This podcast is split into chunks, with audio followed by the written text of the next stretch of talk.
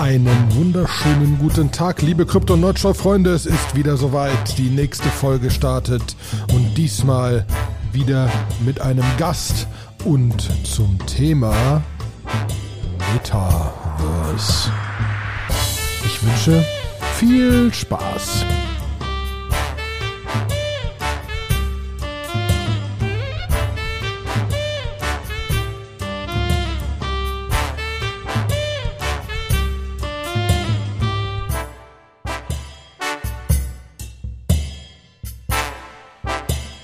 Einen wunderschönen guten Tag, liebe Crypto-Nerdshow-Freunde. Es ist wieder soweit. Sebastian und Oliver unterhalten sich über Krypto. Hallo Sebastian. Hi Olli. Na, wie geht's dir? Ja, mir geht's, mir geht's blendend. Ich sitze an einer Raststätte äh, auf dem Weg zurück von Brüssel nach Köln äh, habe mal meine Mutter besucht und so. Äh, und freue mich natürlich hier zu halten, rein um mit dir zu sprechen und mhm. unseren lieben Krypto-Nerd-Show-Hörern einen wunderbaren Podcast zu liefern. Ähm, mhm. Weil das jetzt die richtige Zeit dafür ist. Und dementsprechend geht es mir sehr gut. Vor allen Dingen ein bisschen, also der letzte ging zwar über Metaverse, was ähnlich ist, aber sehr wenig Krypto. Ähm, und mhm. dementsprechend freue ich mich jetzt äh, wieder hier drüber zu reden, wobei ich mir eine äh, Oculus Quest 2 quasi gegönnt habe, beziehungsweise der Firma, ja. äh, weil man sich die, mit diesem Metaverse wirklich beschäftigen muss. Da, da gibt es schon abgefahrene Sachen. Ne? Also das, das geht in eine Richtung, wo es cool wird. Ich finde die Geräte alle noch so ein bisschen zu klobig, aber ja, also für mich ist das halt alles so eine, so, weißt du, kennst du dich noch an den Newton erinnern? War das eigentlich von Apple oder war das was eigenes? Ich weiß es nicht mehr genau. Ja, genau. Ja, Newton so, war von Apple, genau. Ja, genau. Und dann gab es dieses Nokia-Phone, was man so aufklappen konnte. Und das war alles scheiße, bis halt irgendwie äh, das iPhone rausgekommen ist. Und irgendwie ist das mit Oculus auch einfach so. Es ist alles so ein bisschen scheiße. Keiner will das irgendwie aufhaben. Man weiß so, dass äh, es cool sein könnte. Genau. Ja. Äh, meine Frage an dich und zwar: Hast du auf Amazon Prime die Serie Upload gesehen? Kennst du die? Die erste Staffel, ja. Die zweite Staffel ist es raus, ne? Ja, genau. So, das ist einfach so für alle die, die sich mal mit dem Metaverse ein bisschen auseinandersetzen wollen, den sei diese Serie ans Herz gelegt. Der, der, Plot, der Plot ist einfach so ganz grob, dass irgendwie äh, ein Softwareentwickler äh, hat äh, einen, einen Autounfall mit einem autonom fahrenden Auto, was irgendwo reinrauscht, äh, hat da sehr schwere Verletzungen und äh, kommt dann ins Krankenhaus und darf sich entscheiden, äh, ob er jetzt entweder stirbt oder ob sie ihn uploaden in eine virtuelle Realität, die sich der Upload nennt. Ähm, und äh, dann kommt so ein Scanner und sägt ihm irgendwie den Kopf weg und scannt dabei sein Gehirn und dann ist er quasi in diesem, in diesem Upload-Metaverse äh, und erlebt da Dinge. Und ich finde, die bezahlt Serie, von seiner Freundin. Ja, genau, äh, bezahlt von seiner Freundin, die, die hält ihn quasi aus, die übernimmt die Rechnung und er ist dann total abhängig von ihr. Und da sind in dieser Serie sind so unfassbar viele äh, Sachen drin mit viel Liebe zum Detail äh, gemacht, sodass man so einen kleinen Glimpse davon hat, wo die Reise hingeht, wenn es dann da ist. So mit allen Vor- und Nachteilen. Also mit allen Vor- und Nachteilen. Ja, 100% deiner Meinung. Es ist, es, ist, es, ist, ja. es ist so richtig so, wenn du ein bisschen Ahnung hast, sitzt du da und sagst, oh ja, stimmt. Genau, ja, scheiße, genau so wär's. Wie kacke. Ja, oh ja, stimmt. genau. genau. Jetzt machen wir schon Film- und Serienempfehlungen. Läuft. Vielleicht, vielleicht müssen wir direkt mit einem der größeren Themen anfangen auch. André Kronjund hat aufgehört. Das war so eine Bombe. Ne? Er hat Schluss gemacht. Er hat Schluss gemacht. Zumindest unter dem Namen André Kronje. Ja. Wir wissen, keiner weiß ja genau, ob er vielleicht noch ein Synonym, was weiß ich, ne? Aber äh, vom Prinzip her hat er erstmal aufgehört. Genau, hat sein, Twi sein Twitter-Account gelöscht und hat dann irgendwie noch so ganz zuletzt irgendwie was dagelassen, dass er jetzt irgendwie nicht mehr da ist und äh, nichts mehr machen will und auch irgendwie weitgehend irgendwie seine, seine Interfaces äh, zu seinen Services abschaltet. Das hat dann auch auf jeden Fall so einen Ripple-Effekt gehabt für ganz viele Coins, die irgendwie Projekte sind, die er gestartet hat, so wie Yearn Finance und so, wo man auch sagen muss, also der kam dann relativ schnell von ein paar Leuten so, hey Leute, Yearn Finance ist nicht schon lange nicht mehr André, der irgendwie die letzten sechs Monate nichts committed und irgendwie es gibt 40 Leute, die das Ding hier maintainen, alles gut. ja, genau. So, aber, äh, aber trotzdem, wenn, wenn so ein Alpha-Zugpferd irgendwie abschaltet, das hat dann doch irgendwo Impact. Ja, das ist dann schon. Das ist ja auch so ein bisschen mein größter Punkt dabei.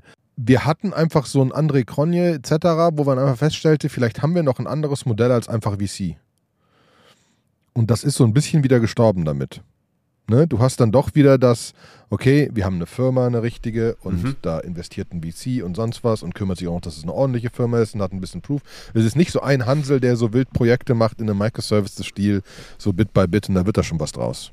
Und ich habe Angst, dass dieses Modell stirbt, weil das Modell, hatte ich ja glaube ich auch schon mal drüber gesprochen, mhm. finde ich grundsätzlich sehr charmant, dass du Services hast, die sind, wie sie sind und nur einen kleinen Bestandteil machen und dann baust du weit, baust du ein Ökosystem auf, äh, ne, äh, hier Finance-Legos quasi, ne, DeFi-Legos. Äh, das finde ich schon das Richtige und das finde ich die richtige Herangehensweise und ich habe ein bisschen Angst, dass es jetzt wieder sehr stark auf das normale wir machen ein Startup, suchen uns Angel-Investoren, dann VC und Series A, Series B und so weiter und so fort wieder zurücktendiert.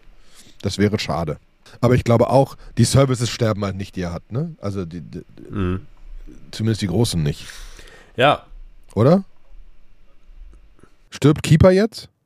Glaube glaub ich auch nicht. Ich glaube, nein, sterben werden die nicht. Also er hat ja so ein bisschen gesagt, welche Frontends man jetzt nehmen soll und das ist auch inzwischen, ich glaube, für das eine oder andere Projekt gibt es einfach inzwischen bessere Alternativen. Ne, in seinem, seinem Abschluss-Tweet hat er ja dann irgendwie, hat er so gesagt, so hier, das geht offline, dann und dann, nehmt bitte das, hier, das geht, macht das hier, macht bitte das. Ein paar Sachen sind dann einfach Forks, die einfach weiterentwickelt worden sind. Vielleicht hat auch einfach keinen Bock mehr gehabt, sich drum zu kümmern.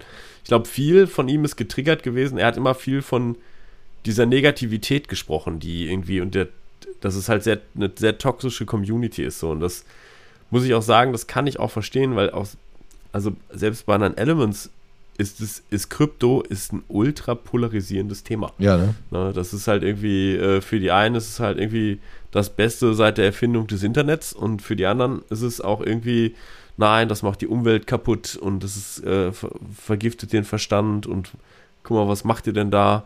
Das ist doch keine richtige Programmierung, das ist höchstens Dreisatz. Ja, so, ich kann, ich kann ganz viele von diesen Argumenten auch nachvollziehen. So, ich bin natürlich, ich mache ja diesen Podcast, ich finde das halt total cool und ich finde schon, dass es auch einen Impact hat, irgendwie wie die Erfindung des Internets. Ähm, aber ich kann auch, ich gucke auch genau hin und sag, hör zu und sag auch immer, so, guck, guck dich das an und kann mir halt einfach vorstellen, es sind ja so viele Trader-Idioten da draußen, die dann irgendwie, wann er, wann immer er irgendwas macht, äh, irgendwie dann sofort alles kommentieren und so. Und wahrscheinlich hat er das einfach nicht mehr ausgehalten. Ja. ja. Und das ist natürlich auch ein Punkt, warum, warum Firma sinnvoller ist, ne? Dass das nicht so an einer Person hängt, die dann. Mhm. Weil der konnte ja nichts mehr sagen, ohne einen riesen Impact zu haben. Genau, er konnte nichts mehr sagen, nichts mehr machen. So, und das ist, also, ich bin ja, sagen wir mal, ein ganz, ganz kleines Licht irgendwie im, im Krypto-Universum ähm, und selbst ich bin irgendwie in tausenden von Telegram-Gruppen drin und so. Und ich merke das mal, wenn mir dann irgendwie ein Kumpel schreibt, so, ich bin nicht mehr bei WhatsApp, ich bin bei Telegram und dann schreibt er mich da irgendwie angeschrieben und dann ist das total untergegangen, weil ich irgendwie 57.000 Gruppen habe, in denen ich ständig irgendwas kriege und dann werde ich auch immer eingeladen zu irgendwelchen Sachen und so. Und ich habe das schon bei mir schon strukturiert, dass ich nochmal so ein extra Tab gebaut habe, wo dann alle Krypto-Sachen ausgeblendet sind, damit ich Telegram überhaupt benutzen kann. Und dann, dann, dann maulte ich dann irgendwer an und sagte, ich hatte dir doch bei Telegram geschrieben. So, wieso hast du das denn nicht gesehen? Ich denke mir nur so, boah, keine Ahnung, ja, also, sorry, das ist an mir komplett vorbeigegangen. Denke ich mir nur so, okay, wie muss so ein André Krönje das managen, der dann in noch krasseren Sachen, in Discords und sonst wo irgendwo da drin ist? Ich glaube einfach, das ist irgendwann für einen Menschen zu viel. Mhm. Und deswegen ist er gegangen. Ja. Und das ist sehr schade paar Tokens, Tokens vielleicht vorher geschortet und ja. hat dann die Kohle genommen und macht jetzt Weinhandel irgendwo. So stelle ich mir ihn vor. Okay, dann es hat äh, eine, ein, äh, ein, neues, ein neues Briefing gegeben äh, von der beiden Administration. Executive Order on Ensuring Responsible Development of Digital Assets. Äh, Im Prinzip steht da nicht wirklich ultra krass neue Sachen drin. Also es geht irgendwie darum, dass man Konsumenten beschützt vor bösen Scams, dass man die USA beschützt und die globale Financial Stability, dass nicht plötzlich irgendwie, naja, ich meine, das ist schon so ein Thema mit Russland und dem Ukraine-Krieg, den wir haben, wir letzten Mal auch schon besprochen, dass nicht jetzt irgendwie dann einfach die Geschäfte über Krypto abgewickelt werden. Dann ähm, Address Illicit Finance, so ein bisschen um dieses ganze Money Laundering, Financing of Terrorism, ne, da was zu machen. Aber ich glaube, was ihnen wirklich sehr wichtig waren, ist ein Punkt, Reinforced US Financial Leadership. Ne, ich glaube halt irgendwie, das ist ihnen doch äh, ans Herz gelegt, dass sie eigentlich diejenigen sein wollen, die es irgendwo machen wollen. Ähm, ne, und dass es irgendwie accessible und affordable Financial Services gibt. Mhm. Na, ähm, ich glaube, da, da sind einfach so viele Sachen drin, dass sie in Kontrolle sind, dass sie so ein bisschen in Charge sind. Ne? Und das ist eigentlich ganz witzig, weil in der EU hat es ja jetzt auch gerade äh, einmal einen riesen Aufschrei gegeben, weil irgendwie es hieß irgendwie so, äh, es soll halt irgendwie in, in dem Mika-Draft äh, war drin, dass man irgendwie Proof of Work basierte ähm, Kryptowährungen verbieten wollen würde. Das heißt irgendwie Bitcoin. Ja, wobei, nein, das ist ja auch so nicht ganz wahr. Dass das Meinen von diesen Dingern verboten wird. Da steht nicht drin, ja, dass Bitcoin okay. verboten wird. Da steht drin, dass das Meinen verboten wird in Europa. So, und dann ist wieder raus und wieder, jetzt wieder reingekommen, aber jetzt ist es dann doch letztendlich nicht durchgekommen. Ne? Es waren irgendwie 32 zu 24 Stimmen, die gesagt haben, das soll nicht, nicht reinkommen. Ne? Die haben, EU hat dagegen gestimmt. Damit war das jetzt erstmal vom Tisch mhm. ne? in diesem Mika-Verordnung. Mika ja, wahrscheinlich auch, weil jetzt eine, ein Intel macht jetzt Mining-Chips und hat dann auch mal ihre Lobbyisten losgejagt und so, ne?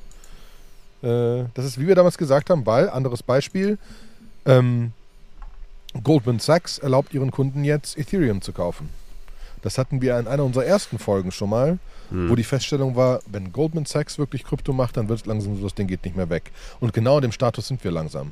Intel macht Mining-Chips, zweiteffizientesten Mining-Chips auf dem Markt und haben riesen Mining-Pools, die da schon alles tot kaufen. Äh, ne? äh, Goldman Sachs macht Ethereum. Also es kommen langsam so Punkte, dass es einfach. Da, mhm.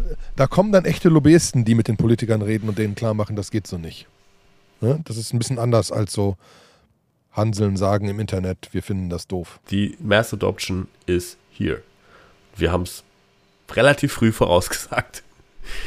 So, äh, können wir uns dann auch was von kaufen, wenn wir, wenn wir unsere Ether 2 aus äh, den Smart aus der Beacon Chain nochmal wieder rausbekommen. Genau. Ja, genau. Ich würde mich freuen, wenn das irgendwann geht. Da gibt es auch äh, viele neue Sachen. Ne? Das Killen-Testnet ist jetzt, äh, ist jetzt so gelauncht. Ne? Ähm, das heißt, es ist wirklich der letzte Schritt vor der Transition zu Proof of Stake. So, es gibt immer noch hier und da bei den ganzen Sachen gibt es noch so vier oder fünf Tasks, die irgendwie gemacht werden müssen. Und jetzt fangen die Leute an, und das ist aber auch immer für mich so ein bisschen so interessant zu sehen, jetzt fangen die Leute an, über bestimmte Sachen so nachzudenken. Ne? Ähm, zum Beispiel, wie kriege ich eigentlich meine Beacon Chain Ether auf quasi die Execu auf den Execution Layer. Wie geht das? Also wie soll der, wird der Prozess funktionieren, wenn ich sage, ich will nicht mehr Validator sein und ich hätte gerne die ETH, die da entstanden sind, weil ich damit, weil ich sie verkaufen will, weil ich damit irgendwas machen will und so weiter und so fort. Ne? Vielleicht an der Stelle auch nochmal irgendwie äh, eine, kleine, eine kleine Celebration. Es sind, glaube ich, jetzt inzwischen wie viel Millionen Staker? Weiß ich nicht, müssen wir mal gucken irgendwo, ne? Ja, ich hatte es gerade irgendwo. Ich glaube, es sind irgendwie, äh, ich weiß nicht, ob es jetzt äh, 10 Millionen Validator irgendwie online sind. Ähm, und also es ist einfach eine wahnsinnige Menge an Leuten, die jetzt da mitmachen. Und äh, das ist einfach unfassbar. Und irgendwann kommt aber der Punkt, wo halt der, die Migration irgendwie vonstatten gegangen ist. Und dann wollen, sollten, wollen Leute raus. Und dazu hat es jetzt äh, bei Ethereum.org äh, hat jemand ein, ein Validator Withdrawals Metaspec geschrieben, wo er sagt so, hm, ja, wenn man die wieder rausziehen will, dann ist das nicht ganz so einfach, weil irgendwie man muss jetzt dafür sorgen, dass der Validator dann natürlich, der darf ja nicht selber dann die Sachen validaten für sich, der muss irgendwie abgeschaltet werden, dann muss das irgendwie von der Be von dem Beacon äh, Consensus Layer auf den Execution Layer übertragen werden. Das will man mit einer Operations machen. Diese Operation sollte aber nie im Mempool liegen, aus bestimmten technischen Gründen, weil das irgendwie serialisiert werden muss. So, und äh, so, das heißt irgendwie die Withdrawals auf diese Sachen, das ist, wird nochmal so ein bisschen tricky werden, äh, wie das nacheinander funktioniert. So, und da haben sie jetzt ein Spec für geschrieben und haben äh, haben irgendwie gebeten, darauf irgendwie Feedback zu geben und das muss ja dann auch alles noch gebaut werden. Ne, das ist jetzt, wenn der Spec erstmal da ist, ähm, dann muss er auch noch implementiert werden. Also so, ich glaube, wir sind nicht weit weg vom Merch, aber dahin, dahinter sind aber dann auch noch Dinge, die getan werden müssen. Kannst du mir noch mal kurz erklären, was denn das Problem ist an dem? Was soll ich dir erklären? Was ist das Problem, die Ether 2 rauszukriegen? Ja, also es ist ja Ethereum 2 auf der Beacon Chain entstanden äh, auf diesem Beacon Layer, nicht auf dem Execution Layer. Das heißt, irgendwie, wenn die diesen Merge machen, dann müssen die erstmal alle State-Daten von dem EVM1 Layer, das ist der Execution Layer, auf den Zweier kriegen. Das machen sie, indem sie den schlichtweg einfach rüber kopieren. So, jetzt ist auf der Beacon Chain sind, sind natürlich auch Ether drauf. Und zwar die, die du, die dahin transferiert worden sind, dadurch, dass du die auf der Einsatz-Chain in Smart Contract getan hast. Und da können sie jetzt erstmal nicht raus dann sind da äh, Ether entstanden als Staking Ether durch die Issuance. Ne? Also mhm. äh, du hast 32 Ether reingezahlt und dann kriegst du immer, wenn du eine Attestation machst oder ein Block Proposal machst, kriegst du ein bisschen ETH, was auch da ist. So. Und das jetzt zurück zu mergen ist nicht ganz so trivial, als einfach eine Transaktion zu machen, ja, jetzt alles das, was da jetzt irgendwie bei Beacon Chain liegt, muss jetzt quasi da raus. Warum? Weil du auf der Beacon Chain vermerken musst, dass es ab, dass es quasi withdrawed worden ist, musst da irgendwo ein Receipt vermerken, dass das auch geklappt hat. Dann musst du auf dem Execution Layer dafür sehen, dass es da angekommen ist. Da sind viele Schritte drin. Und das, das zweite ist dann halt irgendwie, wenn jetzt super viele Leute gleichzeitig ihre ETH abziehen, dann dürfen sie ja nicht mehr Validator sein. Also ich glaube, es ist nicht so schlimm, wenn du nur das abschöpfst, was an Issuance rausgekommen ist, aber ich gehe davon aus, dass sie diesen, also dass dieser Edge Case ist, dass du auch gleichzeitig aufhörst, ein Validator zu sein. Mhm. Und das hat einfach Impact auf die, auf die Block Production. Ne? Ähm, also mhm. Ich höre auf, dann darf ich nicht mehr einen Block producen, ich darf ihn wahrscheinlich auch nicht mehr testen und dann müssen Dinge auf jeden Fall sehr strikt in der richtigen Reihenfolge passieren, damit ich da nicht unter Umständen Schabernack treiben kann. Na, das das mhm. ist das, was es so kompliziert macht. Aber ich glaube, ich habe auch irgendwo gelesen gehabt, dass die, ähm, dass die Zinsen, die du kriegst für dein, für dein Staking, wieder hochgehen, sobald der Switch passiert. Meine ich. Müsste ich nochmal raussuchen. Ja, wenn es irgendwann weniger wird, dann ja. Mhm. Nein, aber auch grundsätzlich, weil im Moment sind die irgendwie bei, keine Ahnung, 5, 6 Prozent oder so. Und sie sollen wieder hoch auf 10 plus, sobald der Switch stattfindet. Vielleicht auch als um, um, um zu incentivieren, dass es dann wirklich voll wird, weil es ist ja immer noch, es sind viele Leute jetzt, es ist viel, aber ich weiß nicht, ob es schon genug ist. Schon genug ist, glaube ich, eine relative Sache. Also ich glaube schon, dass du mit dem, also das, was du jetzt da hast, du erreichst ja nie eine hundertprozentige Sicherheit, sondern du hast einen Block-Proposer und der wird von x Instanzen überprüft. So. Und es gibt immer noch dieses, dieses, ähm, also springen wir vielleicht ein bisschen in den Themen. Lido äh, hat äh, ein, ein großes, einen größeren Blogpost gemacht, der so ein bisschen gesagt hat, The Road to Trustless Ethereum Staking, wo sie gesagt haben, okay, es, es gibt also die Hälfte der Ethereum Staker, die sind jetzt so ein bisschen unknown. Äh, äh irgendwelche Leute, die halt Validatoren laufen lassen, aber es sind ungefähr, äh, also 30% sind Exchanges, so in Kraken und Binance sind die größten, dann kommt Coinbase, Bitcoin Swiss und äh, Hubi. So, ähm, dann äh, gibt es halt irgendwie die Staking-Pools, da ist Lido der größte mit knapp 10%. So, und ähm, so richtig, so richtig gut ist das noch nicht. Und sie beschreiben einfach, sagen einfach so, die ersten Leute, die eingezahlt haben, da, die Ether, die da liegen, die liegen noch in einem Multisig Wallet, was irgendwie von zehn Leuten, die sehr reputable Ethereum-Builder sind, irgendwie kontrolliert wird. So. Und wir haben das halt bisher noch nicht irgendwie in den Smart Contract übertragen, weil das auch ziemlich viel Geld ist. Und da darf man echt nichts falsch machen. Und alle haben, glaube ich, so ein bisschen Angst. So, aber sie wollen das eigentlich angehen, das Problem. Also sie wollen halt, sie sagen irgendwie, ja, so, das ist schön. Um diese Trust Requirements irgendwie wollen wir, wollen sie Transition in so ein Smart Contract und so weiter und so fort. Ne? Ähm, und so, es sind einfach noch Schritte zu tun, weil einfach so ganz safe ist es, glaube ich, alles noch nicht. Ich glaube, das, was sie schon aber easy machen könnten, ist, momentan hast du, glaube ich, 64 Attestations, die du brauchst, damit ein Blog-Producer sagen kann, okay, jetzt kommt das tatsächlich in die Chain dran. Ich glaube, du kannst einfach 128 oder 256 draus machen. Ähm, und es reicht ja einer, der irgendwie sagt, hier stimmt was nicht, ähm, damit, damit das irgendwie, ich weiß nicht, hundertprozentig kenne ich den Konsens jetzt nicht, was passiert bei einer, ob das ein Quorum einfach nur ist oder ob es reicht, dass einer sagt, stopp, da stimmt was nicht und dann muss nochmal genauer, dann werden nochmal andere ausgewählt. Ähm, und wann dann das Slashing genau eintritt.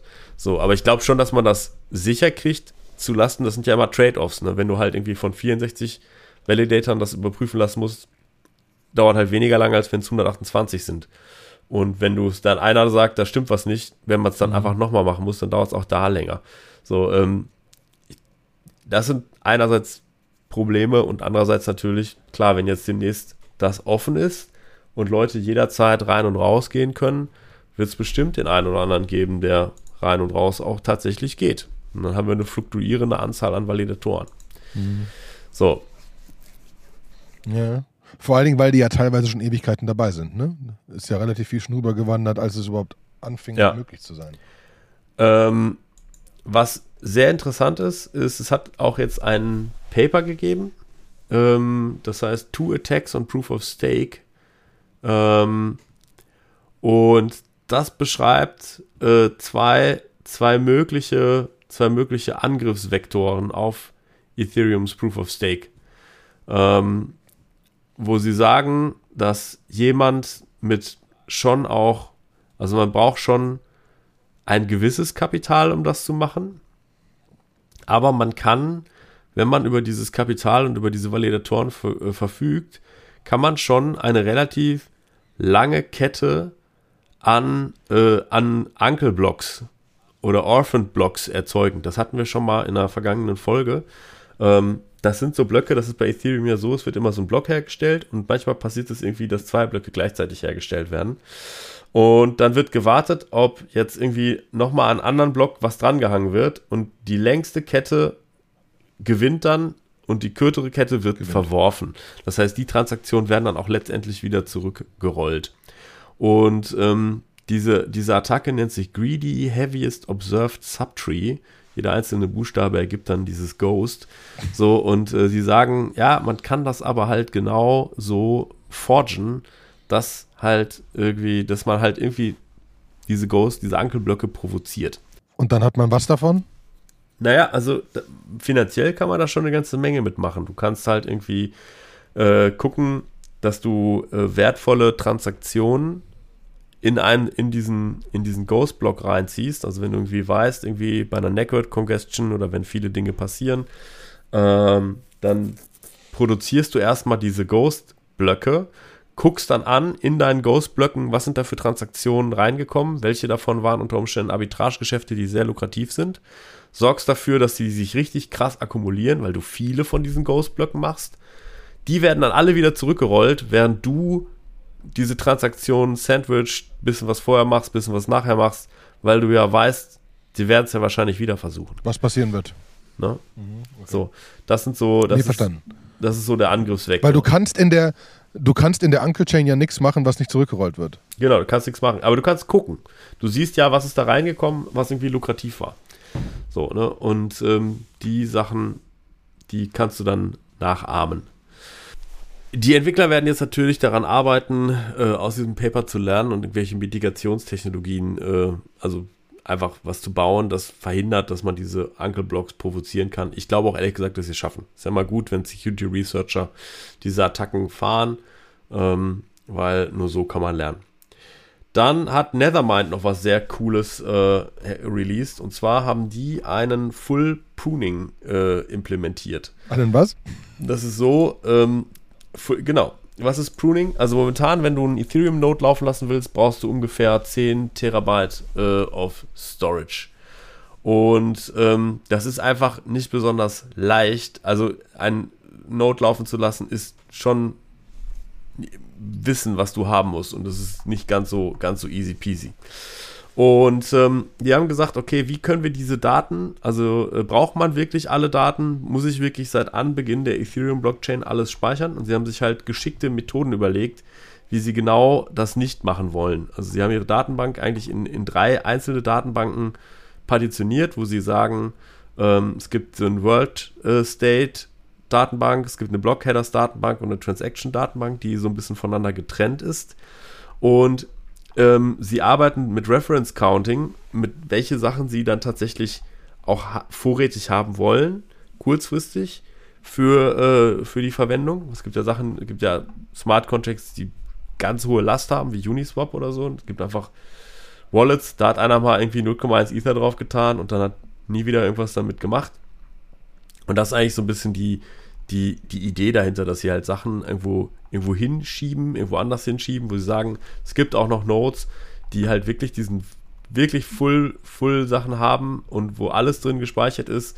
Aber die, die jetzt, ähm, die neu dazukommen, die ziehen sich quasi einmal alle Daten, brauchen sie aber auch nicht so hundertprozentig all the time.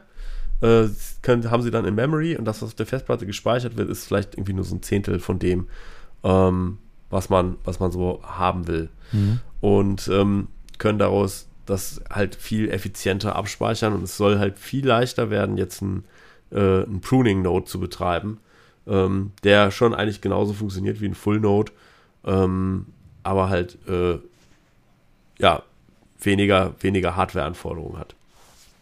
Okay, das ist aber das ist natürlich schon cool, um die, um einfach mehr Notes zu kriegen, ne? Also deswegen verstehe ich, warum das Interesse daran besteht. Bei äh, Security fällt mir ein, äh, wollte ich noch posten, posten wir zumindest die Links. Irgendein CIA-Officer hat auf Twitter äh, mal eine Tools-Liste für Security für Krypto gepostet. Äh, Wäre jetzt kompliziert drauf einzugehen, sind eine ganze Menge Sachen, sowohl Artikel als auch Tools, die man nutzen kann. Für die Security-Minded Developer, die wir hier haben, ist das eine sehr coole Liste und kann man sich sehr lange mit, mit beschäftigen mhm. und sehr, sehr viel lesen. Ne? Deswegen fand ich sehr gut und passt gerade zu dem Security-Thema, das wir hatten. Ähm, eine andere Sache, die ich noch habe, äh, auch nur um kurz auf ein paar Links zu kommen. Äh, es gibt einen Entwickler, der Olympus DAO analysiert hat und wirklich den Code angeguckt hat und durch den Code steppt ein bisschen und genauer zeigt, was dein Olympus DAO wo wirklich macht und wie das wirklich funktioniert mit den ganzen Smart Contracts, die miteinander verbunden sind. Was ich, äh, was ich auch einfach ähm, grundsätzlich, grundsätzlich sehr spannend fand. Ähm, und die eine Sache, die ich auch gefunden hatte, ist ähm, ein Twitter-Thread von Kobe, ähm, einer der Hosts von Up Only, ähm, der mal, der mal LuxRare auseinandergenommen hat. Für alle, die in LuxRare äh, Sachen gemacht haben, ähm, zeigt es ein bisschen, warum man sich sehr genau die, die, die Economics von so einem, von so einem Token angucken muss äh, um genauer zu raffen, ob sowas funktioniert oder nicht funktioniert. In dem Fall war es so, dass alle super glücklich waren, dass bei LuxRare, LuxRare ist eine Kopie von OpenSea. Ähm, heißt auch so ein NFT-Marktplatz. Der Unterschied aber, dass es quasi die Idee war, mhm. es gehört der Community. Die Gründer haben nur 20% bekommen und die restlichen Tokens konnte man sich verdienen, indem man auf LuxRare getradet hat. Du hast dir die also quasi deine LuxRare mit Transaktionsfees gekauft. Das waren super viele Leute, die wahrscheinlich wild ihre NFTs zwischen zwei von ihren eigenen Wallets hin und her getradet haben. Haben davon LuxRare bekommen und die konntest du dann staken und mit Staken hast du Prozente bekommen wieder und mehr verdient und so. Ähm, und Teile der Fees verdient und so weiter und so fort. Äh, ja, bis dann Leute natürlich jetzt gerafft haben, die Gründer hatten zwar nur 20% am Anfang, aber die ganzen restlichen Tokens, die ja noch keiner verdient hatte, lagen alle im Staking der Gründer. Dementsprechend hatten sie am Ende 80% im Staking und haben immens viel Geld verdient und haben gerade 70 Millionen in WETH ausgecashed äh, vor kurzem ne? und äh, dann durch Tornado Cash irgendwie durchgejagt, um zu verschleiern, wo es hingeht und so weiter und so fort. Äh, LuxRare, der Tokenwert ist getankt, etc. etc. Es ist auch verführerisch. In so unsicheren Zeiten, in denen wir heutzutage leben, einfach mal 70 Millionen mitzunehmen. Sind dann ja nur 35 für jeden. Ja. Kann ja knapp, kann, knapp nicht von leben. Genau. ja, ja, Ja. Deswegen, und es ist halt, das muss man immer wieder sagen, für Leute, für Leute, die hier zuhören und neuer sind oder auch nicht, wir sind immer noch in der fucking Wild West Zeit. Ne? Da kann, es gibt unglaublich viel, was gemacht werden kann, äh, wo, wo man einfach veräppelt wird. Ne? Es gibt Tausende und Abertausende von, von, von NFTs äh, und NFT-Projekten, die komplett fake sind. Es gibt lauter irgendwelche Token-Projekte und ICOs und sonst was, die nie wirklich zu was Sinnvollem werden. Das ist einfach in der momentanen Phase so. D können wir nicht aufhören, irgendwie. Äh, irgendwie, irgendwie zu sagen. Vielleicht müssen wir nochmal wirklich nochmal einen Aufruf machen für einen Telegram-Channel. Wir haben ja lustige Sachen. Ähm, wir haben ja einen Telegram-Channel, wo man immer fragen kann. Aber vielleicht fragt auch einfach mal nach gewissen Token-Projekten, was wir davon halten. Und vielleicht nehmen wir sie mal auseinander und machen mal so eine Folge, wo wir da Projekte auseinandernehmen. Ab und zu kommt ja so die Frage, was haltet ihr davon und so. Und meistens ist es echt schlimm. Ja. Ähm, und ähm, dann könnte man das vielleicht zur, zum, äh, zur, zur Education der, der allgemeinen äh, Hörerschaft nochmal nutzen und wirklich so reingehen, warum wir das denn komisch oder gut finden, was da vorgeschlagen wird. Deswegen gerne in den Telegram-Channel kommen und vorschlagen, hier, was haltet ihr denn von dem Projekt? Und dann schauen wir uns das doch mal an. Dann, gut. schauen, dann schauen wir das mal an. Ne? Das ist auch so irgendwie, äh, äh, zum Beispiel, es hat ja auch mal, wir haben ja D-Base und D-Gov mal als Geldexperiment da gehabt. Äh, die hatten sich dann irgendwann zerlegt. Da hatte man dann irgendwann, konnte man seine D-Base und D-Gov eintauschen, in so ein, also ein Smart Contract reinlegen und hat dafür sogenannte IOUs gekriegt, aber nicht als ERC20 Token, sondern das war ein reines quasi Bookkeeping auf der Blockchain, wer da was irgendwie wie wo reingelegt hat. Und ähm, am, die haben dann irgendwann gesagt, so, hey, also irgendwie Ampleforth und so und Digoff, das sind alles Sachen, die sind irgendwie eine Sackgasse. Ohm ist eine Weiterentwicklung davon. Das gibt es aber auch schon. Davon gibt es auch Forks. Und wir sehen jetzt irgendwie nicht, dass wir gerade irgendwas machen können. Was jetzt, klar, könnten wir jetzt Ohm kopieren, aber irgendwie sehen wir irgendwie die Sinnhaftigkeit nicht da drin. Und die haben jetzt zum Beispiel einfach die Assets in ETH, die sie da noch rumliegen hatten, einfach an die Leute zurückdistribuiert, die ursprünglich mal D-Base und D-Gov hatten. Mhm. Ja. Ja. Gibt auch coole anonyme Projekte, die es so handeln. Ja, das stimmt. Das, das, das war schon mal nicht schlecht, aber das wird wahrscheinlich einfach verdammt selten passieren. Mhm. So, Ne? Ähm, dann deswegen. ApeCoin ist draußen. Du bist ja. Ape, ja, ApeCoin ist draußen, der Drop kommt morgen, es ist announced. Äh, na, da haben wir ja eh Yuga Labs, die Leute hinter, äh, hinter den, den Board Apes und so, haben ja gerade äh, Meebits und CryptoPunks übernommen, was ja schon das erste große äh, Ding war. Es gibt immer noch Gerüchte, dass sie immens viel Geld aufnehmen werden für eine Riesenbewertung. Das ist aber noch nicht passiert. Vielleicht ist das schon passiert, es wurde nur nur noch nicht announced. Und jetzt haben sie den ApeCoin announced, äh, ihren eigenen Coin für Governance von ihrem Projekt. Ähm, alle äh, Board Ape und Mutant Ape äh, Leute können auf jeden Fall Tokens kriegen. Heute Abend, glaube ich, geht, geht los, dass man claimen kann für eine gewisse Zeit. Ähm, und du kannst dementsprechend, glaube ich, 15% oder so der Tokens gehen an die momentanen Holder. Dann äh, geht relativ viel in den Treasury, äh, irgendwie 60%, keine Ahnung. Und dann 20% an Yuga Labs und also, ne, also Verteilung findet man, findet man auf der Seite bei ApeCoin, apecoin.com slash about.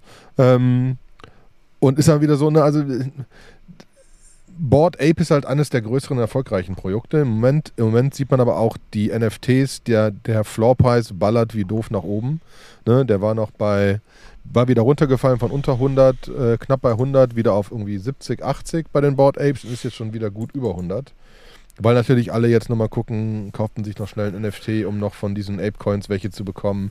Wie immer die Bewertung dann sein wird, weiß ja noch keiner. Heute, in den nächsten Tagen wird es genauer los, dann mal sehen, wie es getradet wird und mal sehen, was daraus wird. Bis jetzt waren die ganz gut im Sinne von, wie sie, wie sie ihr Projekt gemanagt haben. Ne? Deswegen schauen wir mal. Ich bin gespannt. Du bist gespannt. Ja, super. Gut, wir haben ansonsten von der Development Front äh, noch das ein oder andere Thema. Und zwar äh, gibt es ein, ähm, also gibt es zwei EIPs, die so ein bisschen auch auf diesen ganzen NFT-Markt abzielen. Das ist einmal äh, das 4885. Das ist so ein Standard, um das Subscriben auf Non-Fungible and Multi-Tokens zu ermöglichen. Zwar ist die Idee, dass man halt irgendwie die ERC-Tokens in so ein Interface irgendwie reintut und man kriegt dafür halt etwas zurück auf einer Daily, Monthly, Quarterly, Yearly oder Annual. Und da haben sie halt ein Interface für gebaut, was halt diese Subscriptions abbildet. Ne? Was vorher zwar auch schon möglich war, aber jetzt ist es halt ein EIP-Standard, was immer ganz gut ist, wenn einfach verschiedene Wallets das unterstützen oder halt irgendwie Dienste wie Zapper Finance oder so, die das anzeigen können, weil sehr viele NFTs werden jetzt gerade dazu genutzt, um eigentlich Abos irgendwo abzubilden. Du hast den NFT und äh, du kann, hast ihn da. Ich glaube, das, was sie da noch machen, ist, dass es halt irgendwann ja auch expiren muss. Ne? Ich glaube, viele, viele äh, mhm. Discord-Sachen sind ja momentan so, dass es einfach permission-based. Du kaufst irgendeinen Token, dann hast du den und dann bist du dafür immer drin. Aber eigentlich willst du ja ongoing irgendwelche Payments haben. Und ähm, dieses Interface soll das vereinfachen. Ähm, okay. Dann haben wir noch ein zweites. Das ist der 4886. Das ist der Proxy Ownership Registry. Und die Idee dahinter ist, momentan ist es ja so, dass du hast dein Wallet, da liegen irgendwelche Sachen drin und dann musst du irgendwelche Dinge machen. Also Discord-Communities müssen eine Message signen, damit du irgendwie beweisen kannst, dass du einen NFT hast, damit du das Discord rein kannst.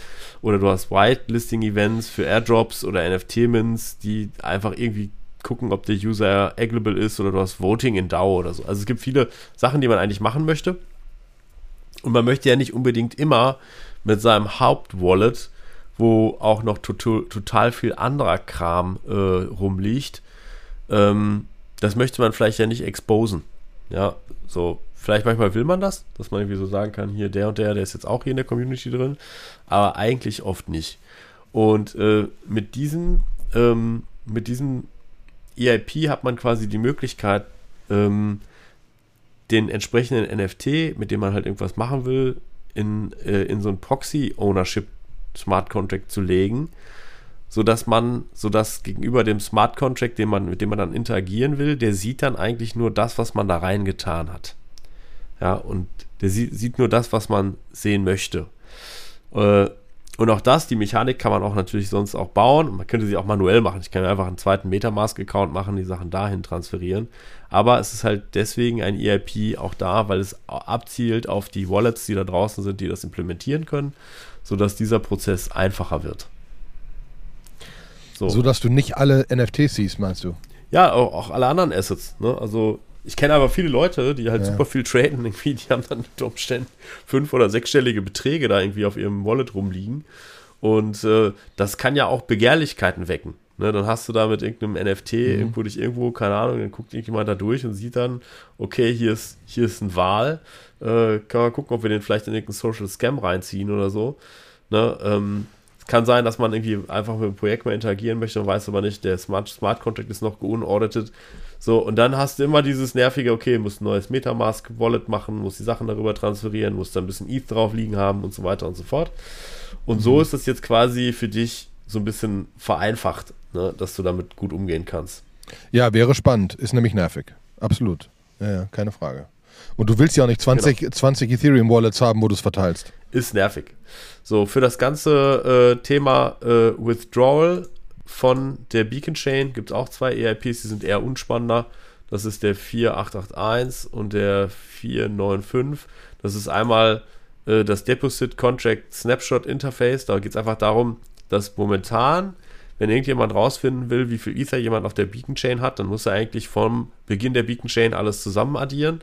Da ist es einfach sinnvoll, dass jetzt ein EIP da ist, wie man auch einfach sagen, wissen kann, ab diesem, zu diesem Zeitpunkt, wie viel lag denn da rum auf der Beacon Chain und das Beacon Chain Push Withdrawals as Operations. Das ist dieses Teil, über das ich vorhin geredet hatte. Wenn du ein Withdrawal machen willst, dann muss es eigentlich einen neuen, eine neue Operation geben, die keine User Operation ist, sondern die auf so eine Systemebene hat. So, ähm, damit die sich quasi, also ganz hart gesagt, damit die sich vordrängeln können, damit man da die Reihenfolge besser festlegen kann, damit, wenn jemand aufhört, ein Validator zu sein, das auch wie runterladen kann. So, ähm, haben wir noch was von der Development Front? Hardhand hat eine Visual Studio äh, Extension gelauncht. So, ähm, für saubere Code Completion mit, äh, mit Solidity, äh, Go-To-Definitions, kannst Refactorings ganz einfach machen, also Symbole äh, renamen, ähm, Code-Formatting, also ganz viele einfach Sachen, die bei anderen Programmiersprachen Standard sind. Äh, die gibt es dann für Hardhead auch. Ich glaube, das unterstreicht dann auch nochmal so ein bisschen äh, finde ich schön, dass bei Hardhead da was passiert. Ich hatte so ein bisschen, es gab ja jetzt so ein anderes Tool, was so die Alpha-Nerds ein paar geswitcht sind, das heißt Foundry. Mhm. Das ist so ein bisschen, es ist in Rust geschrieben. Das ist, äh, ist etwas, was einer meiner Mitarbeiter, Matthias Schäfer, der hat mal gesagt, alles, was in, was in Rust neu geschrieben werden kann, wird, glaube ich, dieses Jahr auch in Rust neu geschrieben. Und, ähm, Weil Entwickler die Programmiersprache so lieben, oder was? Weil, weil einfach so, er gefühlt ja, also das ist irgendwie gerade einfach so ein Trend, also irgendwie so, äh, irgendwie Tools, die es schon gibt, die jetzt nochmal neu rauskommen und sind in was geschrieben und dann viel schneller und besser und äh, nicht mehr so viel Memory Leaks und keine so hohen Angriffsvektoren. Äh. Und da sind ein paar gewechselt, aber ich glaube einfach Hardhead, das geht jetzt auch, das ist, ist nach wie vor, glaube ich, noch mein Go-To-Tool, wenn ich irgendeinen Smart Contract schreibe. Ähm, Einfach weil damit, das kenne ich am besten, damit bin ich am schnellsten. Und mit der Visual Studio Code Integration ist man dann auch, glaube ich, noch ziemlich gut aufgestellt. Mhm. So, und das war es, glaube ich, so von meiner Seite, was ich alles so an Sachen gesammelt hatte. Ja, ich wäre auch durch. Ich würde noch sagen, eine Sache kann ich noch lassen. Äh, es haben ja wahrscheinlich Leute, vielleicht sogar manche von euch mitbekommen, äh, dass jetzt, ähm, dass es vor Ewigkeiten mal einen Hack von einem äh, Marktplatz gab. Und die Leute, die den damals gehackt waren, das war Bitfinex, das war in 2016 und äh, wurden 119.000 Bitcoin geklaut und so. Und die wurden jetzt gefunden, verknackt etc. Äh, quasi 4,5 Milliarden an Bitcoin. Und war das, das diese Rapper? Genau, das war diese Rapperin, diese Rapperin, der Entwickler und die Rapperin ähm, und Instagram-Star, äh, Instagram-Star Heather, auch bekannt als Rapperin Razali Khan. Ähm, und das ist einfach, die Story ist einfach unglaublich. Es ist auch schon so, steht ja direkt drin, Netflix hat sich die Filmrechte schon gesichert. Äh, das Ganze ist rausgekommen am 8.2. Und am 11.2. hat Netflix sich die Rechte gesichert. Drei Tage nach mhm. Dings, weil die Story einfach zu fucking krass ist. Ähm, dementsprechend, das kann man noch so, tun wir in die Show Notes. Das ist schön, wenn man jetzt feststellt, Podcast ist fertig. Im Telegram-Channel der Crypto Nerd Show bin ich schon drin. Entwickeln will ich gerade nicht. Ich will mal einfach was, was lesen, was mich amüsiert. Das wäre so ein Link. Lesen, was amüsiert. Aber ansonsten glaube ich, auch von meiner Seite wären wir durch. Glaube ich. Cool. Ja, dann, wenn ihr keine weiteren Fragen habt, dann ja. kommt auch in unsere Telegram-Gruppe, hat der Olli gerade schon angeteased. Lasst uns eine Bewertung da. Äh, ich glaube, in dieser Folge wird sehr viel geschnitten. Ich habe ja. das nämlich gerade zwischendurch auch nicht mehr gehört und so. Äh, es ist eine doofe Idee mit dem auf dem Parkplatz und so. Nächstes Mal wieder mit richtigen mehr Internet, aber ja. so geht's auch. Ja, genau. Ich werde eine Notice davor schicken und sagen, hey, äh, wird vielleicht komisch dieses Mal. Dementsprechend hat es uns aber trotzdem gefreut, dass ihr zugehört habt. Und wir freuen euch auf eure Kommentare in Telegram. Sebastian, es war Alles mir klar. eine Freude. Ciao. Ebenso. Ciao.